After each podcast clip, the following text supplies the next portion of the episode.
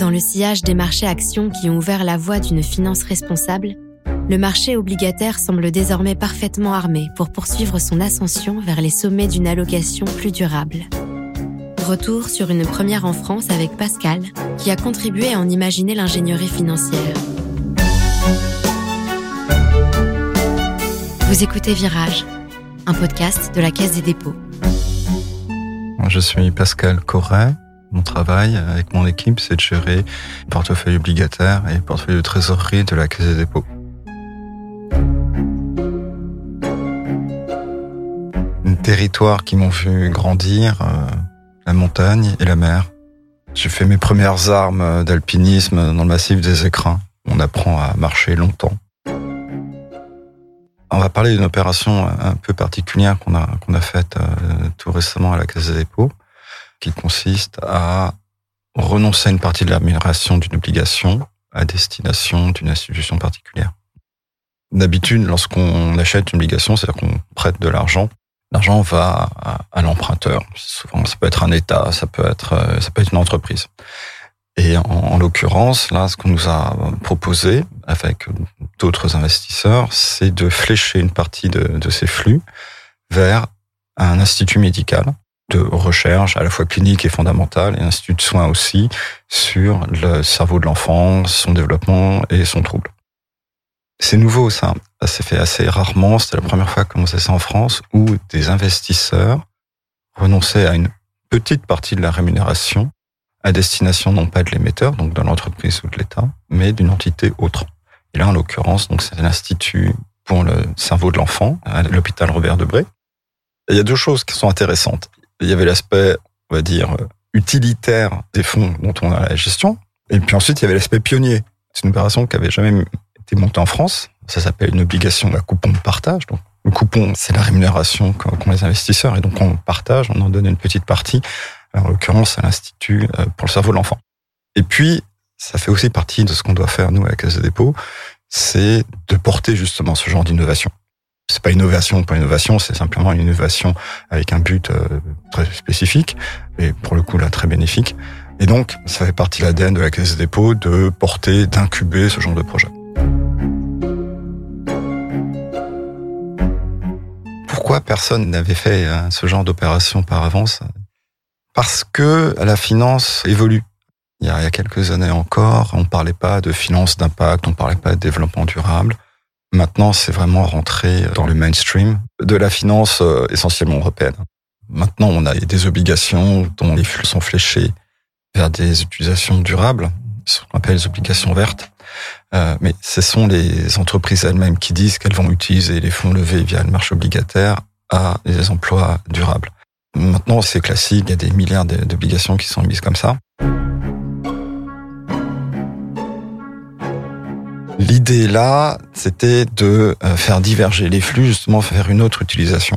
Pour ça, il faut des projets, des projets, des gens qui ont besoin d'argent, euh, il y en a plein. Il faut des banques pour arranger ces opérations qui sont un peu plus complexes. Euh, là, l'aspect pionnier était pas négligé. Il a fallu un peu de technologie financière pour y parvenir. Il faut des émetteurs qui sont prêts à jouer le jeu. Puis il faut des investisseurs qui sont prêts à aligner leurs intérêts, à se mettre d'accord sur un projet. Il se trouve que en Europe et beaucoup en France, il y a tout un, environnement d'investisseurs qui sont prêts à utiliser les fonds avec une utilité sociale. À l'initiation de l'opération, il y a une banque, là c'est Natixis, qui avait identifié le projet. Et ensuite, il fallait réunir des investisseurs et des émetteurs. Il faut des émetteurs qui aient une fibre verte, une fibre sociale et sociétale.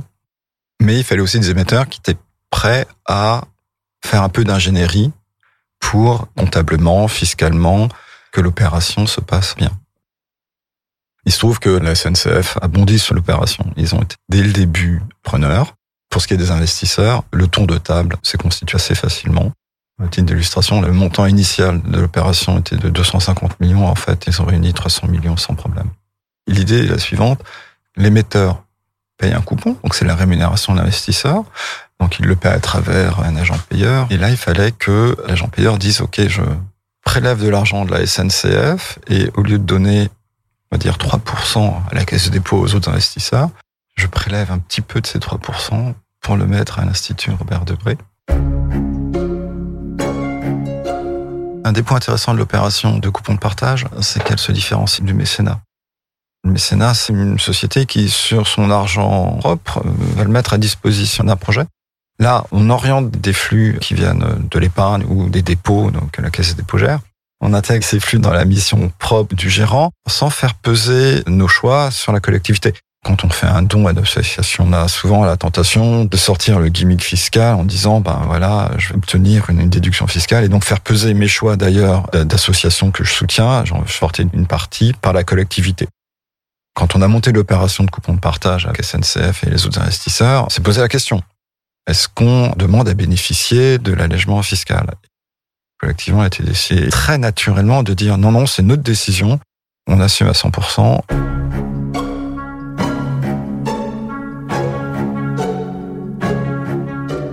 Maintenant, ce créneau de marché se développe. Il y a des besoins, des, des émetteurs qui sont prêts à y participer. Le travail des investisseurs maintenant, c'est définir une doctrine d'intervention. C'était une première opération, on ne s'est pas posé la question du choix du projet. Maintenant, il faut qu'on détermine dans quel secteur on a envie d'intervenir sur ce genre d'opération. Donc ça, c'est à la charge de tous les investisseurs. Il y en a qui sont plus vers la santé, vers le vieillissement, ce genre de choses. Euh, donc ça, c'est un, travail de, maintenant que chacun doit fournir pour ne pas arroser tous azimuts sans réflexion. Donc il faut qu'on ait nous-mêmes des axes de réflexion pour bien orienter. Le bon investisseur, c'est celui qui va remplir tous ses objectifs, ceux qui sont à la fois financiers et extra-financiers.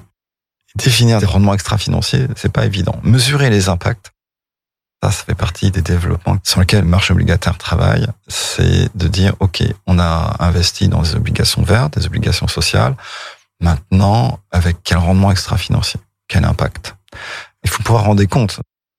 Quand on finance une entreprise qui dit cet argent, je vais euh, développer des énergies vertes, il faut qu'elle le prouve, qu'elle le montre et qu'on mesure euh, ce qu'on a évité en termes d'émissions carbone, euh, l'impact social qu'on a pu avoir, et ça c'est difficile à mesurer.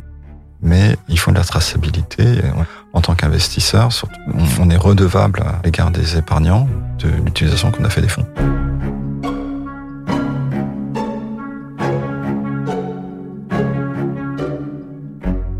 Aller un peu plus loin sur une réflexion sur l'investissement social, euh, l'investissement responsable, l'investissement vert.